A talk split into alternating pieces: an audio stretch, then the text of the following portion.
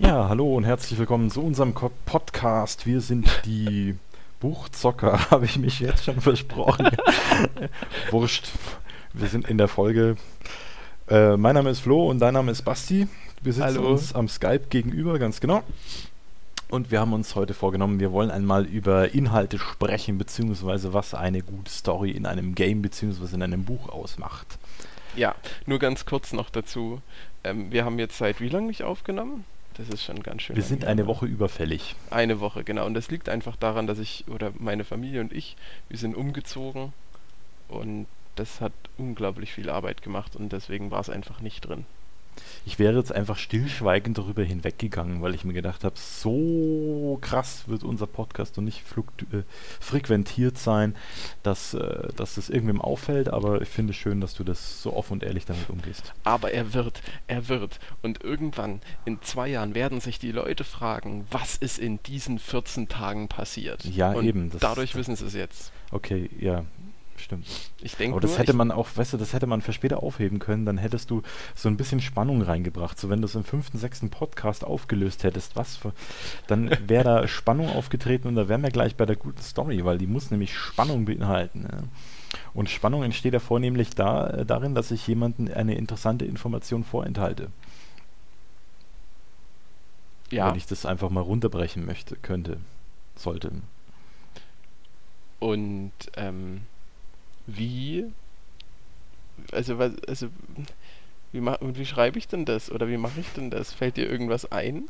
Ähm, es geht einfach, du kannst zum Beispiel, also was ich gerade bei meinem aktuellen Buch mache, das ich gerade schreibe, dass du Szenenumbrüche reinschreibst. Also zum Beispiel, du, du hast einen interessanten, spannenden Kampf und äh, äh, der ähm, endet dann auf irgendeine Art und Weise oder beziehungsweise einer wird schwer verletzt dabei und dann brichst du das ab und schreibst in eine andere Szene weiter mit dem anderen Protagonisten zum Beispiel. Und du denkst dir die ganze Zeit, was ist jetzt passiert mit dem? Das will ich wissen. Ja, zum Mhm. Beispiel. Ja, aber natürlich, du kannst natürlich auch, wenn du einen Fantasy-Roman nimmst, irgendwie ein Mysterium am Anfang beschreiben, um deren Auflösung die äh, Protagonisten die ganze Zeit bemüht sind. Und dann musst du dir natürlich immer ein bisschen den- Leser immer ein bisschen anfüttern mit neuen Informationen und auch darfst nicht zu viele Falschinformationen reinbringen, sodass er dann äh, irgendwie angepisst ist, weil er ständig irgendwas äh, Falsches erfährt und das dann wieder im nächsten Satz negiert wird oder so. Also das äh, finde ich, so kann man das schriftstellerisch äh, lösen, wenn man das jetzt mal ganz, ganz leicht äh, auf das Wesentliche runterbrechen möchte oder so. Also so wie es George R. Martin am Ende jedes seiner äh, hier Point of View Szenen macht. Ja, also im Endeffekt ist das ein kleiner Cliffhanger, ja. Also, Mhm. ja. Immer wieder. ja und dann liest du erstmal irgendwie 100 Seiten was anderes und dann kommst Ja. du dahin zurück und denkst dir, ja! Und dann hasse ich es. Ich hasse es, wenn es dann immer irgendwie so vier Tage später dann auf einmal. So, Ja. also, da war gerade so der übelste Kampf und die übelste Auseinandersetzung und ein ganz toller Spannungsbogen und dann kommst du endlich wieder in dem Buch an den Punkt und dann so ganz normal. Und beim Essen hat diesmal das Fleisch sehr lecker geschmeckt und so. Und du denkst dir, warum? Kannst also das du, mag kannst ich du ehrlich es nicht gesagt auch erzählen? nicht so Zeitsprünge reinzumachen. Also Ja. wenn es äh, da Zeitsprünge verwende ich, wenn ich schreibe, eigentlich eher dann, wenn etwas un, unspannendes, unspektakuläres passiert. Also damit willst, du- willst du den Leser einfach nicht langweilen. Ja? Also wenn du Mhm. irgendwie äh, mir fällt jetzt zum Beispiel auch aktuelles Buch ein, die, die Überfahrt zum Beispiel zu diesem besagten Kontinent Krateno, oder die, die ist einfach nicht spannend genug, um sie im Buch drin aufzunehmen. Und deshalb äh, will ich die Leser damit nicht langweilen. Also deswegen, Mhm. das mache ich eher bei Zeitsprüngen. Wenn ich so, einen- so, einen, so einen Cliffhanger reinnehme, ganz bewusst, dann versuche ich den auch, äh, selbst wenn ich ein Kapitel dazwischen schiebe, das im nächsten Ding dann aufzulösen. Also und ziemlich äh, äh, genau an dem Punkt wieder ansetze, wo ich auch aufgehört habe. Mm. An dem ich aufgehört habe. Ich denke mir halt immer in so einem Fall, wenn solche Sprünge passieren, wo irgendwas total Spannendes auf einmal abgebrochen wird und dann zwei Tage später quasi weitererzählt wird, denke ich immer, kann es der Autor nicht? Hat er es versucht und hat es irgendwie nicht hingekriegt und lässt es dann einfach? Das ist Ja, deprimierend. das ist jetzt die Frage. Ist das Kunst oder, oder kann das weg? Ja. Äh, hat er das absichtlich gemacht oder weil er es einfach nicht hinbekommen hat? Also im Falle von George R. R. Martin würde ich sagen, er, er, das ist Kunst. Also definitiv. Ja. Der, der hat, der könnte das auch anders machen, mhm, wenn er das wollte. denke ich mir auch, ja. Ja, der ist einfach erfahren so meiner Meinung nach. Ja. Und auch nicht so, ich, also so zumindest was ich bisher von ihm gelesen habe und gehört habe, auch nicht so verkopft, äh, dass er dann, dann, sich für den Größten hält und äh, irrsinnig komplizierte Texte entwirft und dann äh, sagt zum Leser, der ist doof, wenn er es nicht checkt. Also so die Schiene fährt er nicht. Ja, das stimmt. Ja, also äh, Spannung. Also ich glaube, dass Spannung wahrscheinlich das zentrale Element ist in einem Buch. Vor ja. allem in einem, in einem Buch. Also wenn du. Unterhaltungsliteratur. Ja. Genau. Also wenn du, wenn du keine Spannung hast, dann schaltest du halt ab. Oder also legst das Buch halt weg. Ja. Deswegen so. ist auch der erste Satz, finde ich, ist in einem Buch, das haben wir vorher in unserem kurzen Vorgespräch ja besprochen, dass der kurze, der erste Satz ja immer das absolut Wichtigste äh, an, einer, an einem Buch ist, zumindest am Anfang, um den Leser irgendwie in die Geschichte zu ziehen. Also mhm. äh, es gibt großartige erste Sätze, aber da könnte man, äh, haben wir ja gesagt, werden wir wahrscheinlich mal eine eigene Folge drüber machen. Mhm. Aber auch da halt im ersten Satz schon irgendwie so eine gewisse Spannung aufzubauen oder zumindest auf der ersten Seite, dass du es irgendwie schaffst, den Leser in, diesen, in dein Band zu ziehen. Ja, das ja, also ich glaube, wenn, wenn ich, also ich war heute in der Bibliothek und habe mir ein Buch ausgeliehen und ich äh, habe mir mal so ein paar Fantasy-Bücher halt durchgeguckt und habe halt immer so die erste Seite gelesen mhm. und habe halt, weil in der ersten Seite merkst du halt schon, wie der Autor schreibt. Ob er halt schreiben kann oder ob er nicht schreiben kann und ob das irgendwie was taugt oder nicht. Ja. Und ähm, da habe ich halt auch viele durchgelesen und ein was hat mich dann halt sehr angesprochen und das habe ich dann halt mitgenommen. Also du hast schon recht, die erste Seite in einem Buch ähm, ist schon mal sehr wichtig. Ja, mehr machen Lektoren ja im Grunde auch nicht. Also wenn sie ein neues äh, Skript mhm. äh, irgendwie entgegennehmen oder so, dann lesen sie die ersten paar Zeilen oder und wenn die nicht irgendwie überragend oder überzeugend sind, dann weg damit. Also hm, hast du auch keine Zeit für den Scheiß dann. Nee, wirklich nicht. Ich habe Scheiß gesagt. Ja, du, du, du kannst es einfach nicht lassen. Na, das ist Aber ähm, ist denn, sind denn Computerspiele spannend am Anfang? Mm, das, äh, ich weiß nicht. Also ich bin, dann fange ich wieder beim Witcher an, weil das doch ein sehr storylastiges Ding ist und das ist zumindest das Einzige, das ich gerade so im, im Hintergrund habe. Eher nicht, oder wenn ich auch an Skyrim denke, also es hat zwar am Anfang dieses Ding, wo du, wo dein Charakter auf das Schafott gelegt wird und du denkst, jetzt verliert er gleich den Kopf und das war aber ein kurzes Spiel. Bin gerade über den Charaktereditor hinweggekommen. Uh, und das und den Angriff von dem Drachen, also das ist dann schon eher so, so ein Element, wo ich sage, das, äh, das erzeugt schon so ein bisschen Stimmung. Also nicht wirklich Spannung, aber Stimmung. Hm, das ist ein guter Punkt, ne? Da, also ist es für mich ist es immer eher so, wenn ich in ein neues, mein, gehen wir jetzt mal von einem Rollenspiel aus, ja, ähm, ist es eher so die äh, die Freude oder die Vorfreude auf die Welt und die Stimmung und die Atmosphäre der Welt, die ich jetzt erleben will. Hm. Und es ist nicht jetzt irgendeine eine besondere äh, Spannung in der Handlung, weil ja. gleich am Anfang irgendwas passiert, die mich gefangen nimmt. Was aber ein Spiel ist, was das gut geschafft hat, ich habe ja jetzt mal so ein bisschen reingespielt von einem Monat oder so, oder vor ein paar Wochen, ist Enderal. Das ist so eine riesige eigenständige Skyrim-Mod von einem deutschen Entwicklerteam. Die haben das alles. Also das Ding ist kostenlos, ja, brauchst nur Skyrim, dann kannst du dir dieses Enderal runterladen. Die haben das alles frei zur Verfügung gestellt. Und das ist wirklich so, dass es dich am Anfang total durch die Geschichte und das, was passiert, gefangen nimmt. Also du tauchst irgendwie in so einem Haus auf oder nein, du tauchst auf deinem Wagen auf und gehst dann in dein Haus und dein Vater ist dann da und der erzählt dann ganz komische Sachen von wegen, deine Mutter sei ja schon tot und du hast sie alle umgebracht und weißt du das nicht mehr und das ist schon alles schon so total surreal mhm. und dann tauchst du auch einmal auf dem Boot auf, weil du geträumt hast und dann ist eine Überfahrt auf eine neue Insel und in diesen ersten, in dieser ersten Stunde ist da so viel Spannung in diesem, in dieser Geschichte und du hast so viele Fragen im Kopf. Wer bin ich? Was ist dieses für ein Traum und wo will ich eigentlich hin und so. Ja. Also ich glaube, es gibt schon ein paar, paar ja, Spiele, die da das schaffen. Würde ich ja dann erst die Frage stellen, was für ein Autor steckt dahinter? Also mhm. sind das wirklich nur Spieleentwickler? Weil ich meine, wenn du gut programmieren kannst, kannst du nicht automatisch eine gute Geschichte schreiben. Ja. Also das äh, ist zumindest, dann kann er auch sein, irgendein Hobbyautor oder so, der das schon länger macht, dass, dass ja. er dann irgendwie sowas, so Spannung erzeugen kann auf diese Art und Weise. Ich muss aber auch sagen, Computerspiele haben in Sachen Stimmung einfach den Vorteil, dass sie äh, mit ihrer Grafik oder Darstellung und der Musik einfach einen leichten Zugang bieten können. Also das mhm. für die Stimmung. Also und ja. äh, im Buch musst du eben deine Stimmung durch, durch die Worte erzeugen und das, was äh, im Zweifelsfall schwieriger ist, finde ich. Das ist richtig, genau. Das, das Spiel lebt halt von seinen Bildern und kann halt über die Welt und die tolle musische Untermalung dich sofort da gefangen nehmen. Ein Buch äh, muss es halt nur durch Worte. Und ja. das ist natürlich schwerer. Für einen Autor ist es schwerer.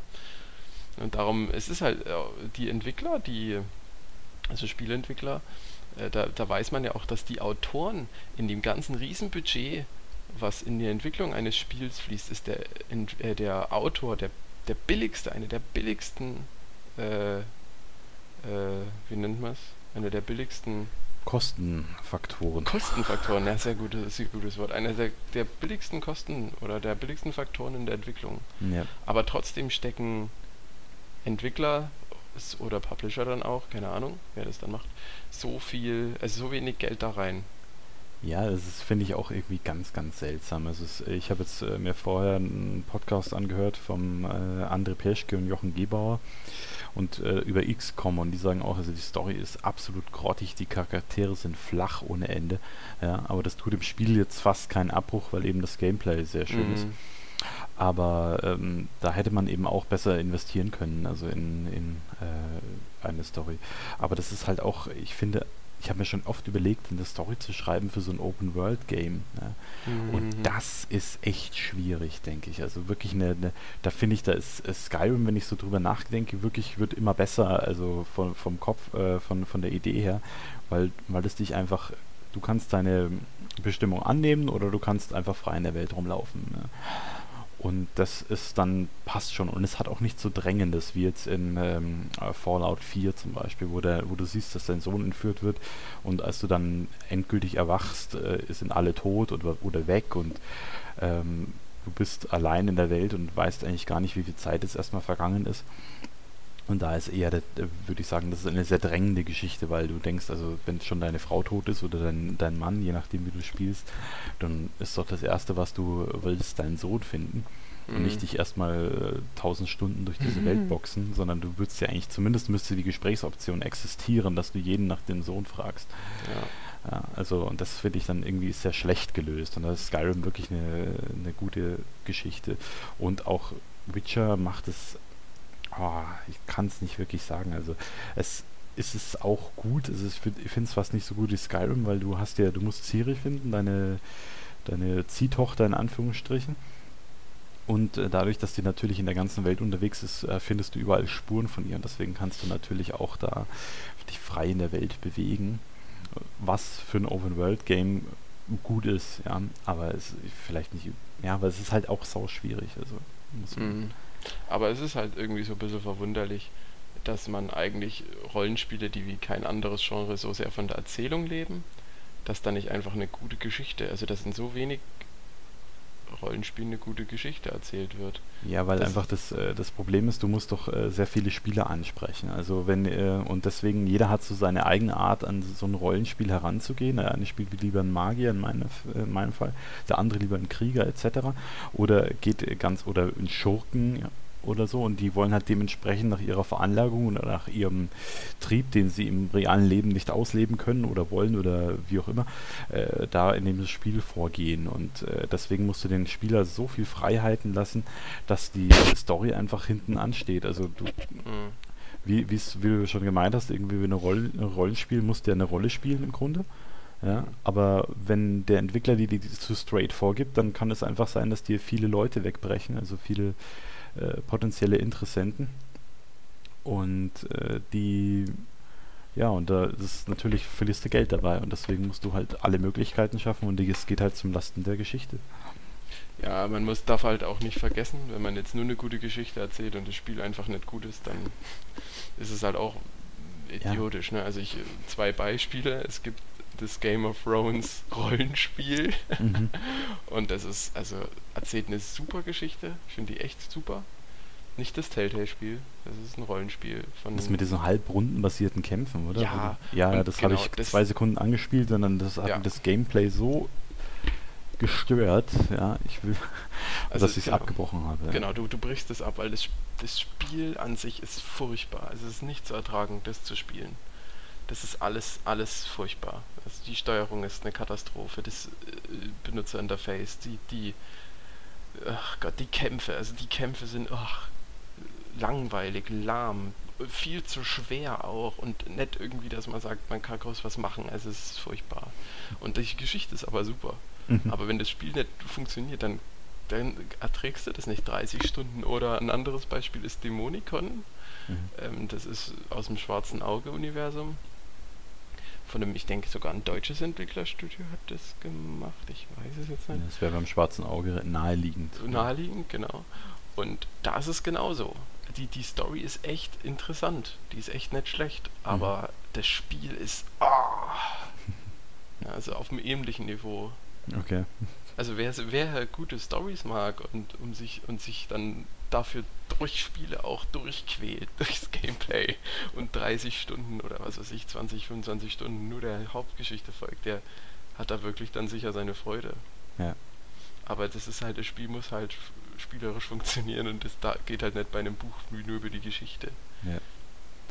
Das ist dann eben dann auch die Sache da, wo es bei einem Spiel eben wieder schwieriger wird, das beides so in Einklang zu bringen. Mhm. Ne? Also beim Buch da hast du es in der Beziehung leicht, aber das Gameplay im Grunde ist, äh, ist relativ einfach bei einem Buch. Also du musst halt handwerklich gut schreiben können und dann kannst und dann noch eine gute Geschichte haben und dann funktioniert's ja. Und es hängt dann eher an einem Mann oder Frau und dann noch am Lektorat oder am Korrektor, ja Lektorat mehr. Ja, das stimmt. Und äh, dann kannst du das äh, gut. Deswegen, da, da frage ich mich einfach nur so als Anekdote, frage ich mich oft, wenn ich so Bücher aus äh, England, Amerika oder so lese, aus oder aus, aus Polen etc., aus, äh, auf jeden Fall aus, aus einer anderen Sprache, ob das äh, nicht sich deshalb so gut liest, weil da einfach ein begnadeter Lektor dran gesessen ist, der da das äh, nochmal ins rechte Licht gerückt hat. Mhm. Aber nur so nebenbei. Äh, wir wollten, wir sind ein bisschen abgeschweift, oder? Kein Problem, ich fange einfach nochmal beim Anfang an. ja, hi, wir sind die Buchzocker. Äh, Nicht so weit vorn. Ich wollte beim Umzug starten. Nein. ach so, Ähm, okay. Äh, Nee. Also, wenn man Nee, es ist so, schon Spannung und wie die Geschichte erzählt wird, ist, ist schon sehr wichtig. Also ich finde, das macht einfach eine äh, gute Geschichte aus. Insofern sind wir einfach beim Thema, aber das kann man so als, als Überschrift für diesen Blog nehmen, Genau. Dass die Erzählweise wichtig ist. Und die Erzählweise eben, ich rede heute sehr viel, äh, die Erzählweise bei einem, äh, bei einem Computerspiel eben anders funktioniert als äh, bei einem Buch. Ja. Wie schon Ähm, genannt. Ja. Und für mich ist es ganz wichtig, äh, die Prämisse in einem Spiel oder in einem Buch. Also was ist so diese Ausgangssituation, in der sich die Welt oder in der sich die Personen befinden? Und wenn mich die Ausgangssituation schon langweilt, ist für mich schon immer schlecht. Also äh, einfaches Beispiel ist für eine schlechte Prämisse, die ich schon hundertmal erlebt hat, der Held hat Amnesie und muss jetzt rausfinden, was mit ihm passiert ist. Das klingt nach Risen und Gothic, ja. Ja, äh, ja, keine Ahnung, das klingt nach so vielen. Mhm. Es ist vor allem auch Planescape Torment. Ja, Okay, Das ist auch so, aber die lösen es halt am Ende gut auf. okay. Aber das sind so die klassischen klassischen Prämissen. Es gibt hier die, die, die, ich, ich, Moment, ich komme gleich zurück, ich hol was. Also, ich bin ja Abonnent der WASD und da war ja die letzte Ausgabe, also mein Gott, die erscheint zweimal im Jahr, ging um Geschichten in Spielen. Ähm, und die haben halt auch mal so aufgedröselt, so die, die, die ja, Prämissen, die es so in Spielen gibt, die immer wieder gekaut werden. Und ich habe schon gesagt, das ist einmal die Amnesie, Ja. ja, die, mich, die mich langweilt. So, was ist eigentlich passiert mit mir? Ich will's rausfinden. Dann Motiv 2, auch ganz bekannt, Rache. Mhm. Also ich gehe jetzt hin und ah, jemand hat meine Familie umgebracht. Max Payne. Ja, wobei Rache, also das muss ich einfach für mich in Anspruch nehmen, dass, dass Rache immer doch ein sehr guter Antrieb ist, wenn man das gut rüberbringt. Ja, das, ich. Also, das ist ja auch das, ich, ich will ja auch nicht sagen, dass, ähm, Amnesie ist ein bisschen ausgelutscht, ja. Also dass, dass, dass eine, eine Prämisse, also mir, mir kann auch jemand eine Amnesie-Prämisse geben, wie bei Mhm. Planescape Torment zum Beispiel, ähm, und dann ist das, äh, wird es gut am Ende geschrieben und das kommt gut bei mir an. Es kann mir auch jemand eine Racheprämisse geben, wenn das am, am Ende gut funktioniert, aber das ist halt alles irgendwie schon mal da gewesen. Darum ist für mich eine, mal eine neue Prämisse, die irgendwie was anderes macht. Gut. Was haben Gib mir mal einen Tipp als Schriftsteller. Was, was wäre eine neue Prämisse für dich? Nicht der Auserwählte. Also irgendwie so ein Nebencharakter zu sein. Also wenn man, ich witzig, ich habe ein, ein, äh, die Elfen von Grateno zum, also das erste Elfenbuch, ähm, jemanden zum Probelesen gegeben und er hat gemeint, ja, das war ja klar, dass der und der, der die Sache rettet. Ja. Also mhm. ich, ja, das ist der Hauptcharakter, was soll es sonst sein? Ja? Also wenn ich denn einfach nur so eine Geschichte von den beiden Hauptcharakteren erzähle und dann äh, am Ende kommt raus, dass im Hintergrund äh, tausende Kilometer weiter auf dem Kontinent gerade das und das passiert ist, das ist für den Leser auch nicht spannend. Ja. ja. Natürlich setze ich den Haupt, äh, ist der Hauptcharakter in, in dem Sinn der Auserwählte, weil es eben seine Geschichte ist. Also was ich, was ich mal ganz cool finde, ist, wenn du, wenn du einen Charakter hast, der zufällig irgendwo reinstolpert. Ähm, also der eigentlich irgendwas vorhat. Ähm, zum Beispiel jetzt, also Beispiel wäre Arcanum. Ich mhm. weiß nicht, ob du das kennst. Das ist, ach Gott, alt. Sehr alt. Ja, das klingt auch so. 15 Jahre oder 16 Jahre, mhm. glaube ich. Oder ja, das sind ja Ionen im Videospielzeitalter. 90er Jahren und ja. da ist es so, du bist in einem Heißluftballon unterwegs am Anfang und dann wirst du abgeschossen von irgendwelchen komischen Typen und du stürzt dann ab und bist der einzige Überlebende und mit dir ist noch, äh gut, ein sehr schwer verletzter Mann und der gibt dir quasi einen Ring und sagt, geh zu dem und dem und gib ihm den Ring und du, oh, du, äh, äh, wer bist du? Äh, äh. und dann stirbst du halt. Mhm. Und ähm, dann hast du quasi gleich tausend Fragen. Und so, was, was soll ich machen und was für. Also das ist halt alles zufällig passiert. Ja. Und das finde ich eigentlich, das fand ich eigentlich sehr, sehr, sehr spannend. Oder ich finde auch, dass. Ich habe das ähm, übrigens schon in meinem nächsten Buch, das bald erscheinen wird, äh, so verwurstet verwurstet, das ja, ist gut. Ich habe also es äh, nicht, er stürzt nicht vom Ballon, aber er gerät zufällig in eine Handlung, die er so vorher nicht abgesehen hat. Hm. Ja. Also das ist für mich eine, eine, eine gute Prämisse. Oder was ich auch ähm, eine sehr schöne Prämisse finde, ist bei jetzt der Name des Hundes, also von Patrick Ruffus Dings. Ruffus ähm, wo es auch einfach darum geht, dass da ein, ein Schreiber unterwegs ist, der durchs Land reist und Geschichten aufschreibt und dann trifft er halt diesen Magier, den er dann irgendwie auch erkennt und dann erzählt er ihm einfach seine Geschichte. Mhm. Ich finde das fand das super cool. Ja. So in, in Rückblenden, ich erzähle jetzt hier mal mein Leben so und dann wird es immer wieder unterbrochen und du kommst raus und so ist ein schönes Pacing, was da passiert. Also das, das fand ich super.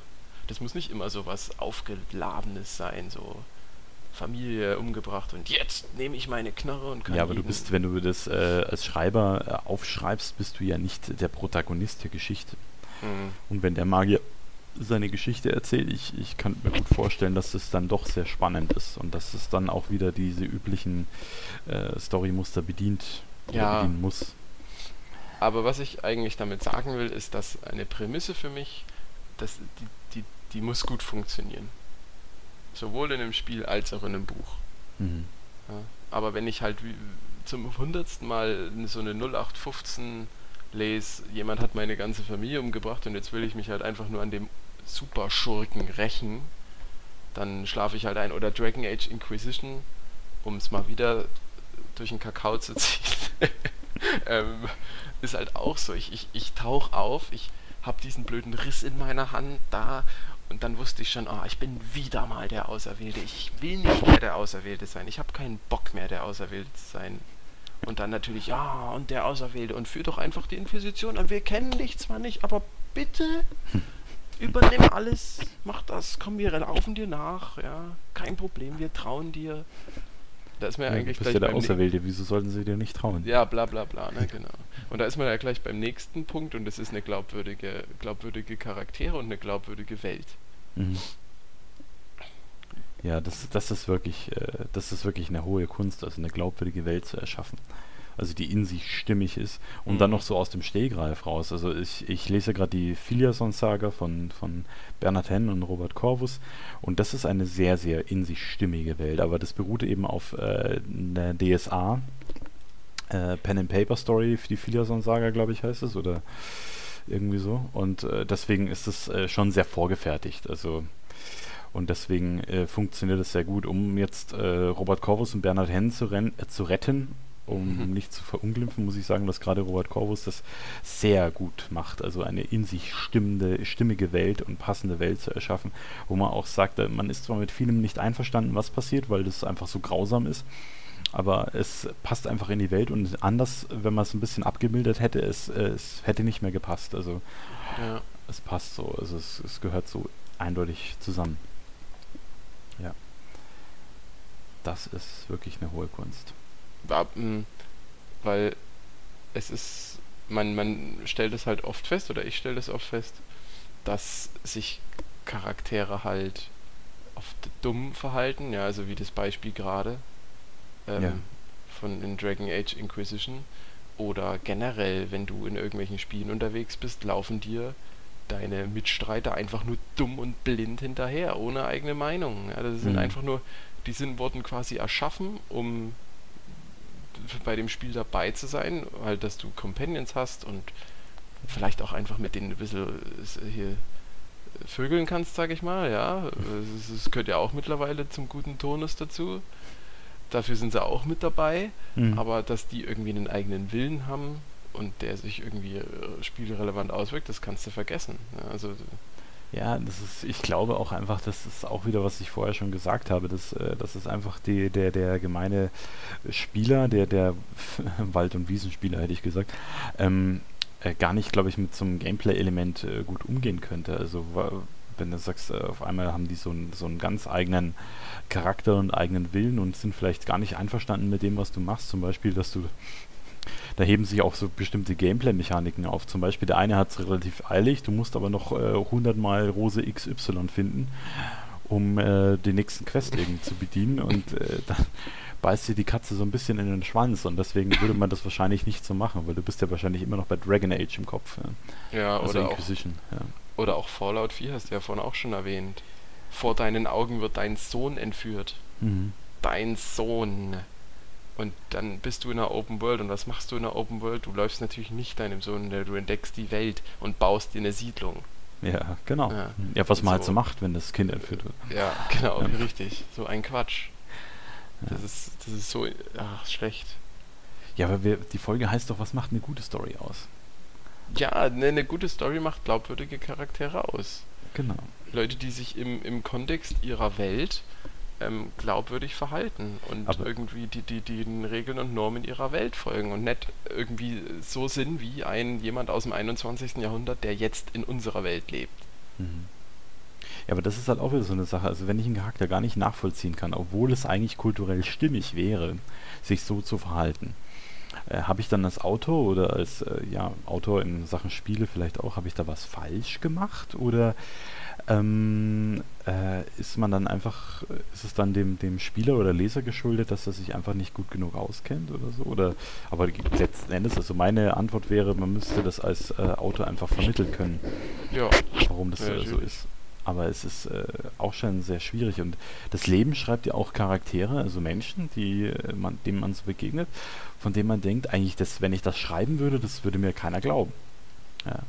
hm. Und was ist dann ein glaubwürdiger Char- Charakter? na jemand, der sich auf jeden Fall mal nicht nur eine Abziehbildpersönlichkeit ist. Also wenn man jetzt mal irgendwie in irgendwelche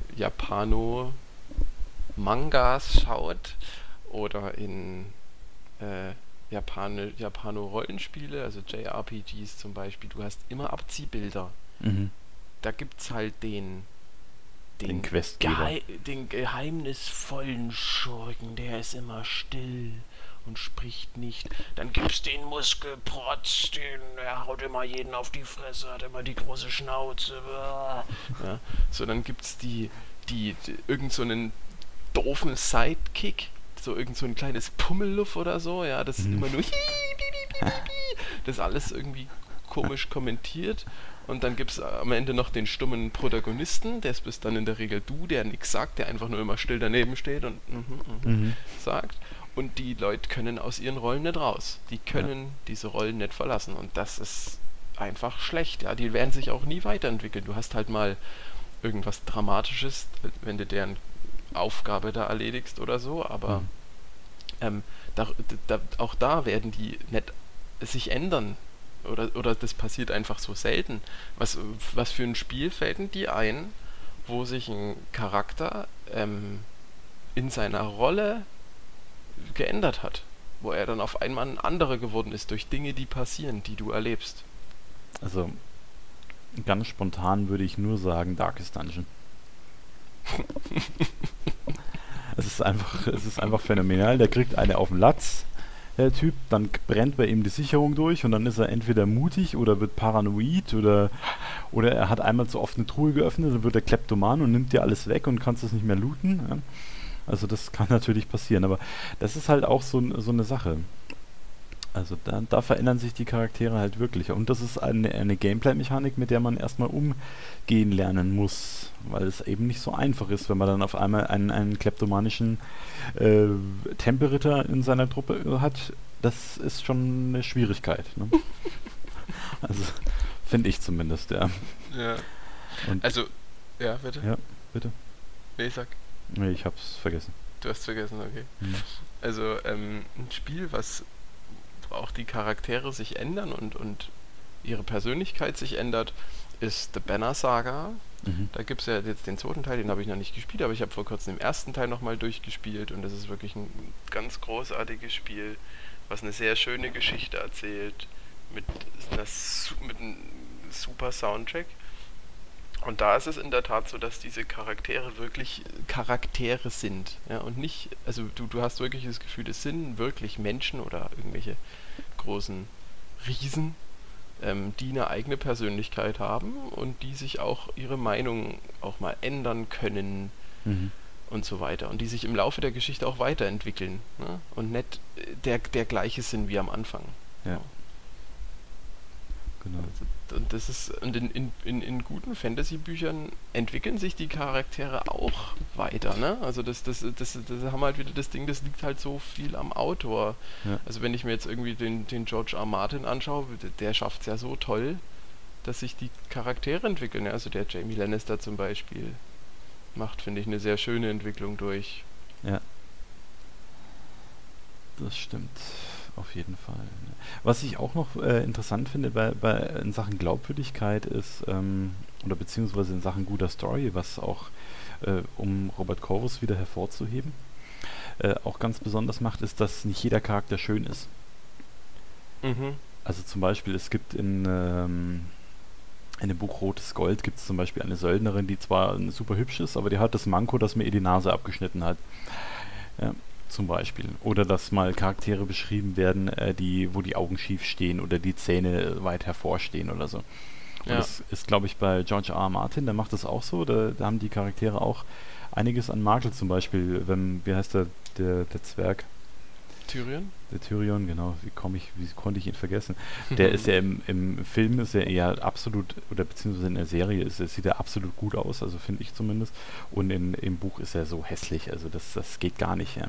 Also das ist, das ekelt einem beim Lesen. Ja, also zumindest ging es mir so. Mhm. Und das finde ich ist auch wieder so eine Sache, so eine glaubwürdige Welt. Also bei Markus Heitz dagegen, ja. äh, zumindest bei äh, meinen beiden Lieblingsbüchern Ritus und Sanctum, habe ich immer das Gefühl gehabt, ich lese einen Hollywood-Film, ja, weil es gibt keinen. Ich lese einen Film. Ich lese einen, ich lese einen Film, weil es gibt keinen Charakter, der irgendwie schlecht aussieht, ja. Es gibt einmal so eine Szene, da ist so eine so eine pummelige äh, Person sitzt an der Anmeldung, ja, mhm. so eine pummelige Frau, die halt jetzt vielleicht nicht jedem Schönheitsideal entspricht, und dann kommt dann in drei, vier, fünf Sätze weiter, äh, wo, nachdem die P Figur vorgestellt wurde, kommt ihre Schwester rein und ist halt eine Granate von Frau. Ja? Also so einfach nur so, um die irgendwie, wie man es im Film vielleicht auch machen würde, um die Schönheit einer Person nochmal hervorzuheben, nehme ich vorher noch eine andere mit rein, die eben nicht gerade dem Schönheitsideal entspricht.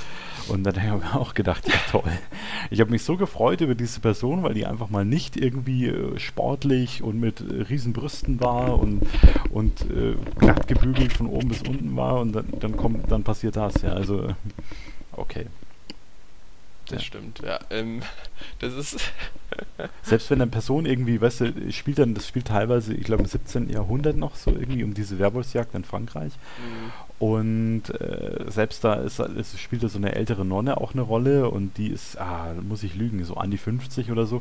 Und äh, da in der Beschreibung von der Figur hast du auch das Gefühl, dass sie, das Alter ist spurlos an ihr vorbeigegangen. Ne? Also sie ist trotzdem total super hübsch, ja? hat keine äh, großen Sorgenfalten etc. Das Kinn hängt nicht runter, die Nase ist nicht größer, etc. Also was man halt, oder im Alter, oder Krähenfüße oder Augenringe, was man halt mal so bekommt als Nonne oder so, wenn du ständig am Exerzieren bist. Ja, aber nee, nee, gar nicht. Ja, also, das stimmt. Das ist, das ist ein guter Punkt, die, die Charaktere, die immer alle hübsch sind. Also ich finde, bei Witcher war es schön, da gab es auch einfach normal aussehende Menschen. Ja.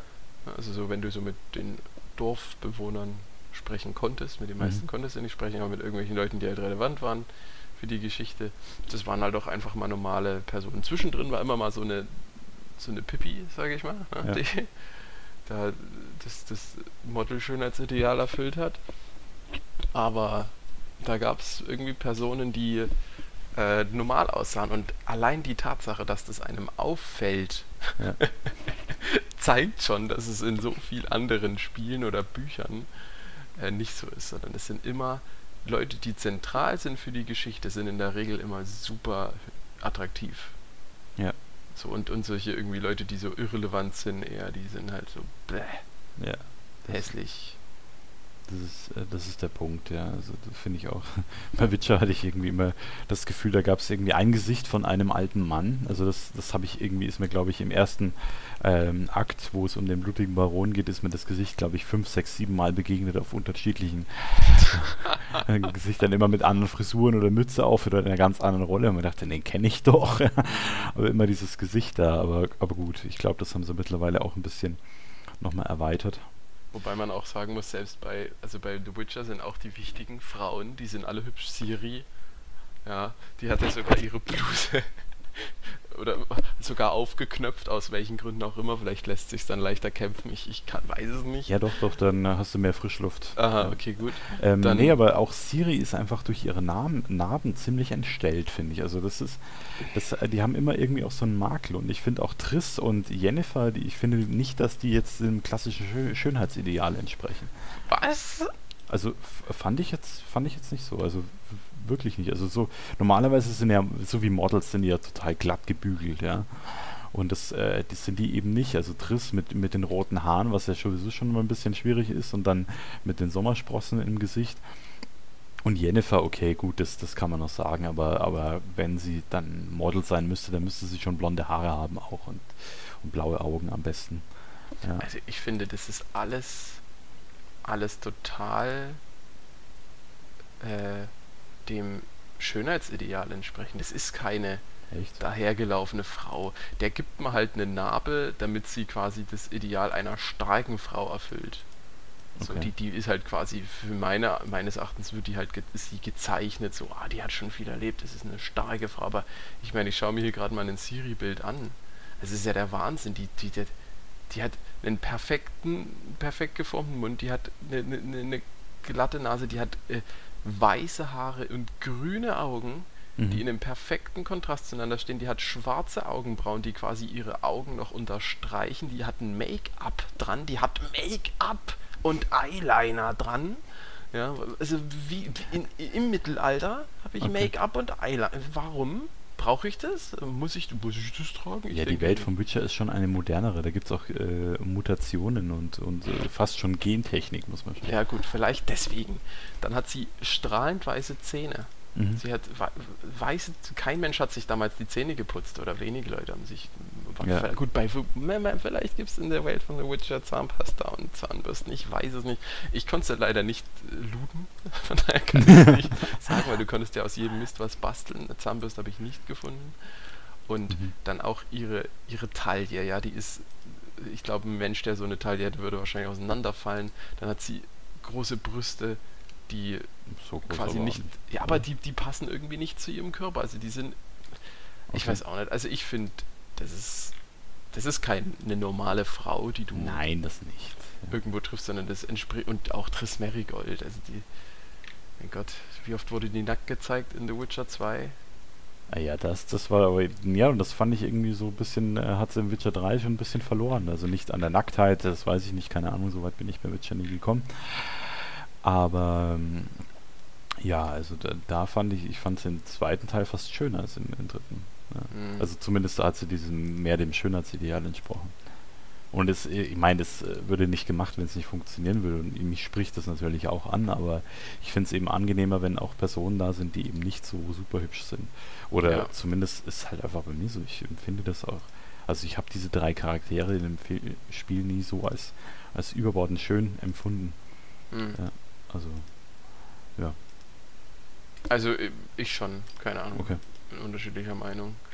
Also ja, aber äh, um zu dem Punkt zurückzukommen, ähm, dass die Welt äh, glaubwürdig sein muss und das ist, denke ich, ganz, ganz, ganz schwer, eine, eine Welt zu schaffen, die in sich kohärent ist. Ich weiß ja. nicht, da kannst du vielleicht ein bisschen mehr dazu sagen. Ja, es ist ganz, ganz schwer. ja, vor allem ist es so interessant, weil in letzter Konsequenz musst du als Autor eine, eine widerspruchsfreie Welt erschaffen. Ja? Wenn ich jetzt aber Nachrichten schaue und äh, mich mit anderen Medien abgebe, dann ist unsere Welt ganz und gar nicht widerspruchsfrei. Mhm. Und das ist für mich noch so ein Konflikt, von dem ich nicht weiß, wie ich ihn auflösen soll. Also so, ist eine Welt glaubwürdiger, wenn ich Widersprüche hineinbringe?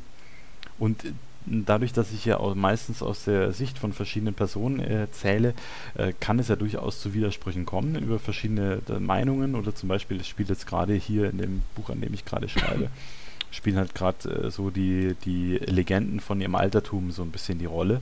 Und da ist natürlich so, da äh, hat jeder Gelehrte in Anführungsstrichen ein bisschen eine andere Meinung dazu. Und verwirrt es den Leser nicht, äh, wenn ich dann immer unterschiedliche Theorien bzw. Äh, Legenden aufstelle, weil das einfach äh, zu der Person gehört, weil die einfach diese Meinung vertritt? Oder äh, müsste ich die Meinungen oder beziehungsweise die Meinungen mehr außen vor lassen und äh, das und dafür die, die, ja, die, die Konsistenz der Geschichte der, oder der, der Legenden so ein bisschen in den Vordergrund stellen, dass das dann zusammenpasst. Also das weiß ich noch gar nicht, wie ich das für mich auflösen muss. Also das also ist so, so, ein Widerspruch, der mich gerade begleitet. Ich, ich will das jetzt mal versuchen, so ein bisschen aufzulösen. Ich denke nicht, dass unsere Welt eine Welt ist voller Widersprüchen. Ähm, oh, ich könnte so da viele aufzählen, aber ich wollte nicht rumpolitisieren. Also, also, und, und, also ja, natürlich gibt es in unserer Welt Probleme, die ähm, aus verschiedenen Interessen sag ich mal, mhm. ne? Res raus resultieren. Aber ähm, unsere Welt ist so, wie sie ist, finde ich unsere Welt glaubhaft und ich kann. Ähm ja, du bist drin groß geworden, also das ist halt auch der Punkt. Ne? Also, mhm. äh, wenn sich ein Außerirdischer auf unsere Welt drauf schauen würde, äh, der würde wahrscheinlich auch sagen, also was ist das denn? das mhm. glaube ich nicht. Das, das, glaubt mir daheim keiner, wenn ich das erzähle. Äh, also mhm. könnte ich mir gut vorstellen.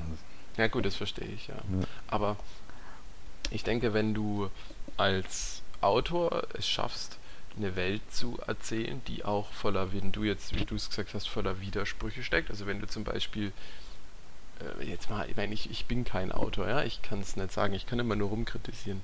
Ähm, wenn du jetzt zum Beispiel einer Welt ein Gesetz gibst, also das zum Beispiel das einfachste, so ein einfaches Naturgesetz, dass das Leben zu achten ist, und jetzt gibt es aber Räuber und böse Leute, die. Ähm ja gut, das ist aber kein, Entschuldigung, das ist aber kein Naturgesetz. Naturgesetz wäre vielleicht äh, etwas, äh, dass, dass Pflanzen Wasser brauchen oder so.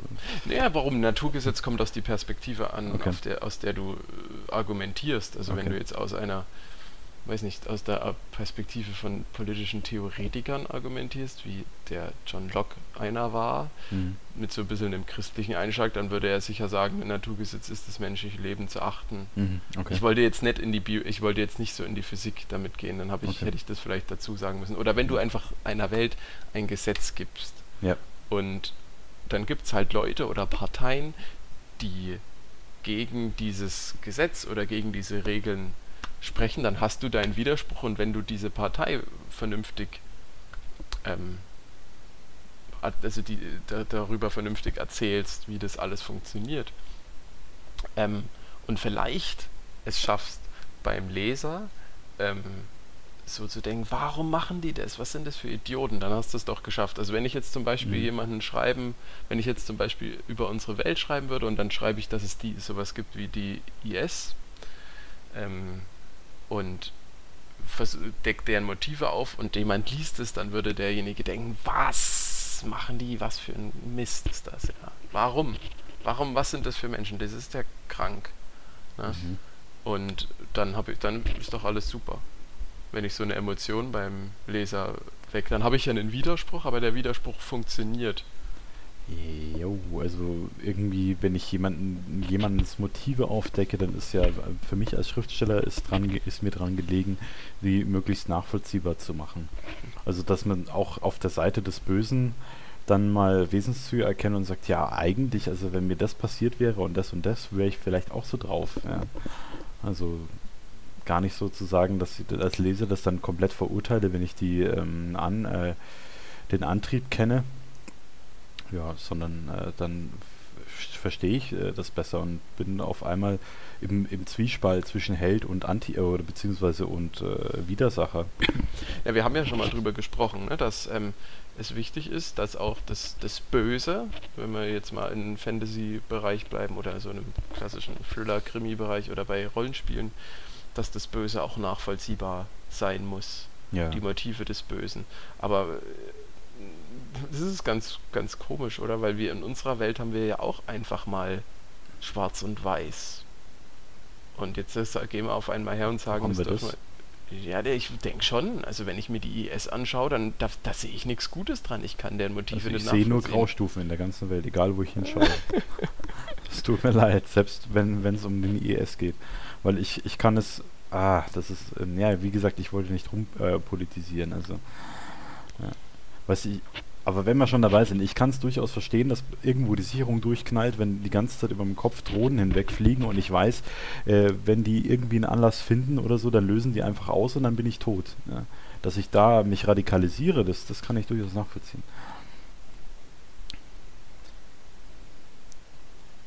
Bist du noch dran? Ja, ich, ich, ich, ich bin noch da, ich höre gebannt zu. Ja, und dann überlegen wir jetzt, ob wir die Stelle nicht auch rausschneiden. nein, genau. nein, es wird hier nichts geschnitten. ähm, ja, also, ach, keine Ahnung, ist es egal. Also, mhm.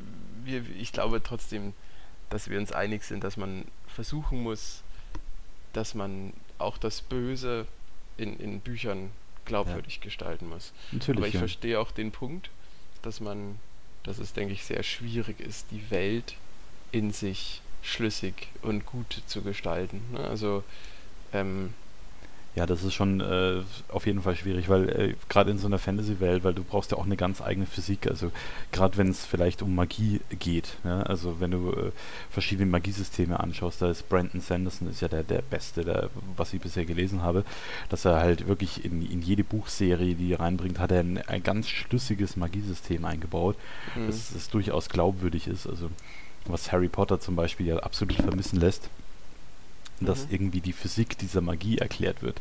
Also im Großen und Ganzen, du weißt zwar, du hast diesen Zauberstab und da gehen irgendwie diese Mächte durch, aber äh, ja, also nachdem du eigentlich äh, das in den Genen hast, Magier zu sein, warum brauchst du dann noch einen Zauberstab? Also da würde ich mich jetzt, äh, würde ich jetzt fragen.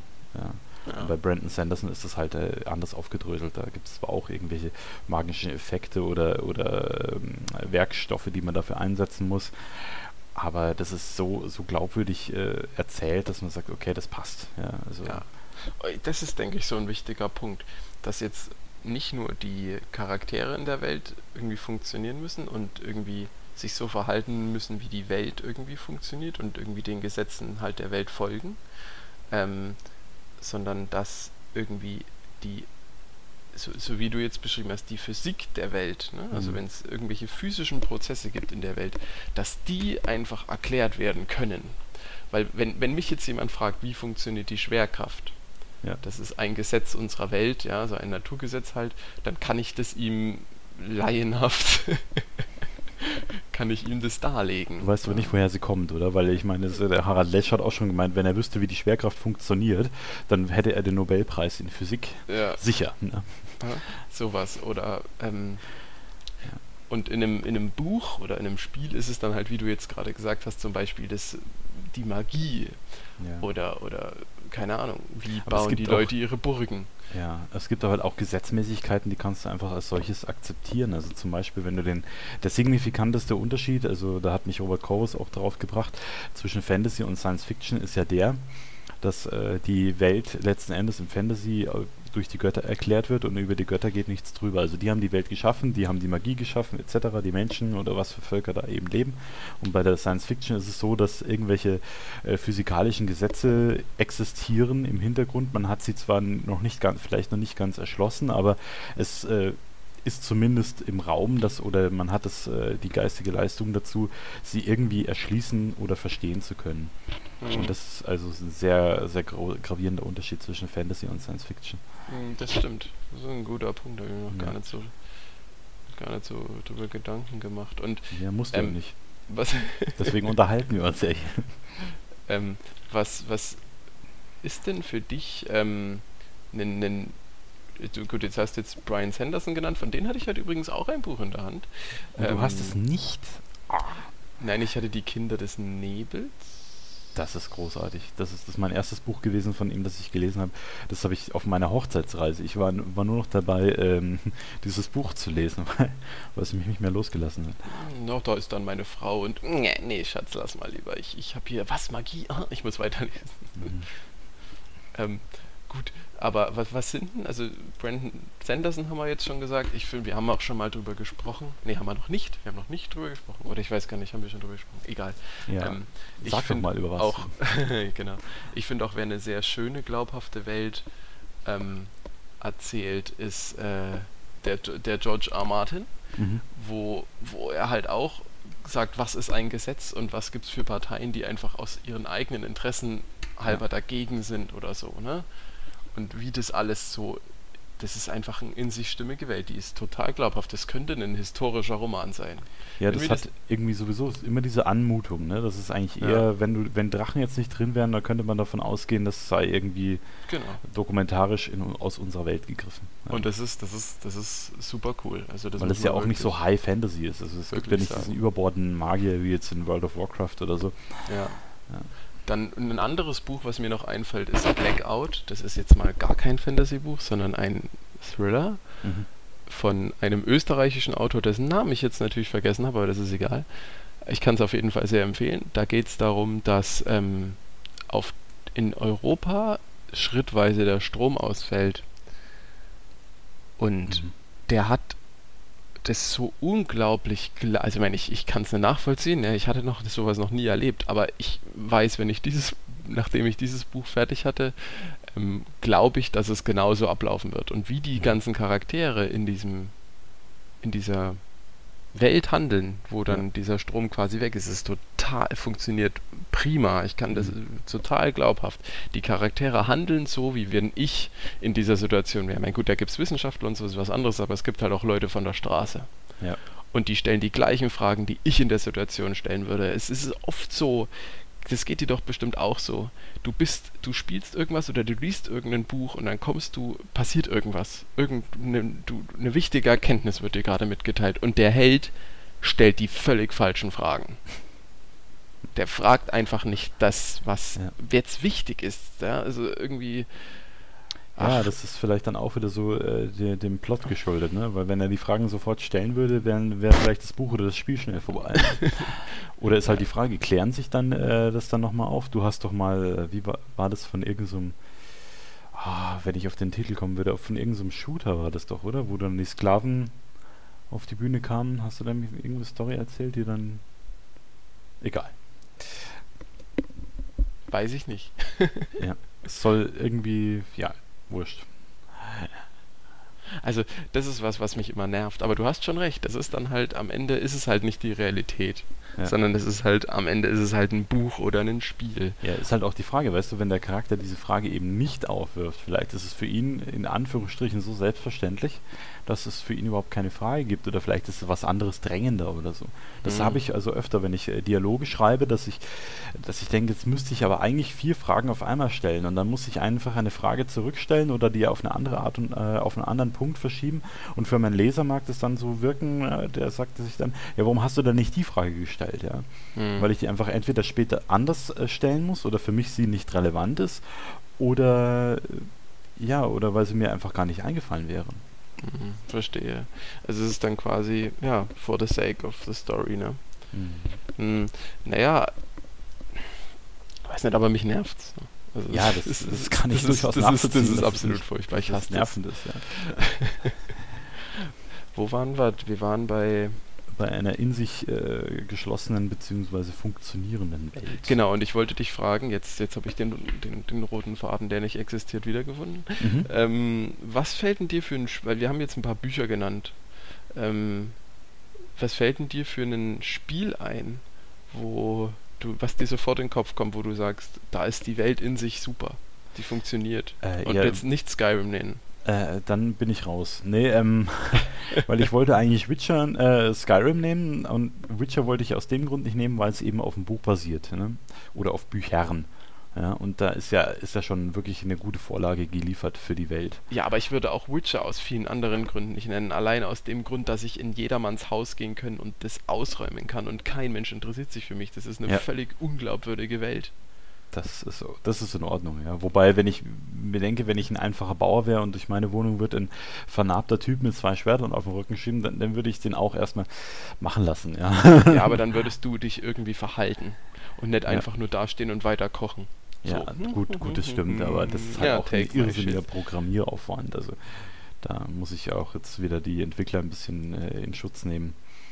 Weil also das, das noch rein zu programmieren, das wäre das ja, das ist klar, aber du kannst es irgendwie anders machen. Ja, du kannst zum Beispiel. Sie schreiend rausstürmen, das wäre. Sagen, genau. Wache, Wache. Mhm. So, und dann kommen drei Leute an, die schon ein bisschen mehr auf dem Kasten haben. So. Mhm, die dann auch die richtigen Fragen stellen, ja. Die dann. die die richtigen Fragen stellen, genau. Ja. Aber was fällt dir ein? Gibt's noch was? Gibt es noch ein äh, Spiel mit einer in sich äh, geschlossenen... Das ist auch immer ein bisschen schwierig zu sagen, weil du hast aus äh, einer Welt, hast du, äh, ja, kriegst du auch immer nur so Einblicke. Mhm. Und da würde ich sagen, da, da gibt es, oder vielleicht bin ich da einfach zu unkritisch, aber gibt es kaum irgendwie Welten, die für mich jetzt nicht wirklich funktioniert haben. Selbst äh, die, die Welt von, von, von, jetzt wieder bei Darkest Dungeon wären, funktioniert für mich an, an, in dem Sinn so, weil es einfach den Zweck erfüllt du weißt zwar nichts drumherum, aber du bist eben an dem Ort, wo es, wo sich viele Untote tummeln und so und, und da kommen natürlich viele Abenteurer an, weil sie denken, da kommen sie zu schneller Kohle. Ne? Mhm. Also das äh, funktioniert, es muss ja auch nicht immer ganz groß sein, um jetzt eine, eine funktionierende Welt aufzustellen. Im also Gegenteil, also, ich glaube, du kannst es eher ein Fallstrick, wenn, du, wenn die Welt zu groß wird. Das ist so, das ist richtig. Und da ist es gleich ein gutes Beispiel, also wo ich denke, dass es zumindest recht gut funktioniert, ist Bioshock. Mhm. Äh, also alle Bioshock. Gut, den zweiten Teil habe ich nicht gespielt, dazu kann ich nichts sagen, aber den ersten und den dritten habe ich gespielt. Oder Infinite hieß er ja, der hieß ja nicht drei. Mhm. Ähm, und dort funktioniert die Welt sehr gut und ist sehr glaubhaft, weil ja. du halt immer in einem abgeschlossenen Areal bist und du kannst da nicht raus, du hast keine unsichtbaren Wände, was ja immer so ein ja, Killer ist, ist der, für. Der, der, ja, das ist der ja. Bruch für jedes. Oder, oder auch, auch eine offene Welt ist irgendwann zu Ende, ne? Ja, da kommst du irgendwann an Berge, wo du nicht drüber kommst. Ja, das finde ich ja noch okay, aber wenn du genau. beim, beim Witcher zum Beispiel äh, gibt es ja den Punkt, dann ja, läufst ja. du irgendwie über das Areal und sagst, hier gibt es Drachen, da solltest du besser nicht hingehen. Genau, was für ein Schwachsinn. Und, ne? und wenn du dann doch hingehst, dann wirst du irgendwann zurückgesetzt. Mhm. Ja.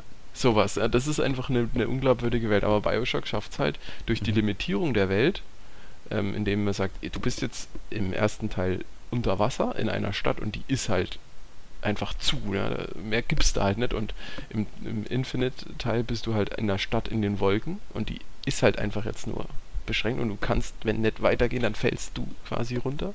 Ja. Ähm, das finde ich sehr gut. Und auch wie die Welt so präsentiert wird von ihrer Aufmachung, wirkt die sehr, sehr nachvollziehbar und echt. Mit natürlich sehr skurrilen Charakteren, aber die Welt in sich ist mhm. total glaubhaft, finde ich. Ja. Und du hast dann immer wieder halt Passagen, darüber haben wir ja, denke ich, auch schon mal kurz gesprochen, wo du halt äh, 50 Leute abschlachtest, was dann, mhm. wo du dann halt auch wieder fragst, okay, das ist jetzt irgendwie, aber äh, die, die Welt an sich finde ich gut. Also ich finde Bioshock ist ein Beispiel, was, was man durchaus erwähnen sollte. Mhm. Als, als in sich stimmiges Universum, wo ich nicht ständig irgendwie aus der Immersion gerissen werde wegen mhm. irgendwelchen komischen Sachen, die passieren, die nicht nachvollziehbar sind, wie Dragon Age Inquisition. Zum Beispiel. Ja. Ähm, Basti, wenn ich so auf die Uhr schaue. Oh, ja. Sind wir schon ein bisschen drüber? Ich ja, würde Minute. sagen, wir, wir machen das Thema jetzt mal dicht. Hm. Wobei es gäbe noch viel zu sagen, glaube ich. Aber ja, ja da einfach mal an unsere Community appellieren, wenn es denn eine gibt da draußen. Und es wird in absehbarer Zeit eine große geben. Zwei Leute da. weiß ich. Ja, zwei Leute ist ja schon immer, mit denen kann man sich zumindest unterhalten. Die sagen, wie seht denn ihr das? Wie, was muss eine stimmige Welt sein? Was muss eine äh, gute Story mit sich bringen? Äh, was stört euch und so weiter? Das, für das gibt es unsere Kommentarsektion auf unserer äh, Podcast-Seite und auf YouTube natürlich auch. Und auf und iTunes kann man aber. Gut, iTunes, iTunes kann man auch kommentieren? Nee, da kann man nur bewerten. Ich weiß gar nicht, keine Ahnung. Äh, nee, ich glaube, da kann man auch kommentieren. Ich bin da gar nicht so, ich bin da nicht so drin, aber ich, ich vermute es. Ja, da nämlich auch. Und da gibt es auch diese ominöse 5-Sterne-Bewertung, über die wir uns natürlich auch riesig freuen würden, wenn sie uns treffen würde, ganz unverhofft. Aber das kommt ja oft, habe ich gehört. Und dann würde ich sagen, ja, bleibt uns gewogen und wir sprechen uns, beziehungsweise ihr hört uns wieder und wir lesen von euch. Ja, also ich denke, vielleicht sollte man, kann man da nochmal eine zweite Folge dazu machen. Das äh, ist ja bei keinem unserer Themen wirklich äh, steht da in Frage, weil man kann das immer noch weiter ausführen. Hm. Ja. Genau, aber ich finde, eine Stunde reicht. Ja, finde ich auch. Gut, dann äh, bis zum nächsten Mal. Jo, ciao.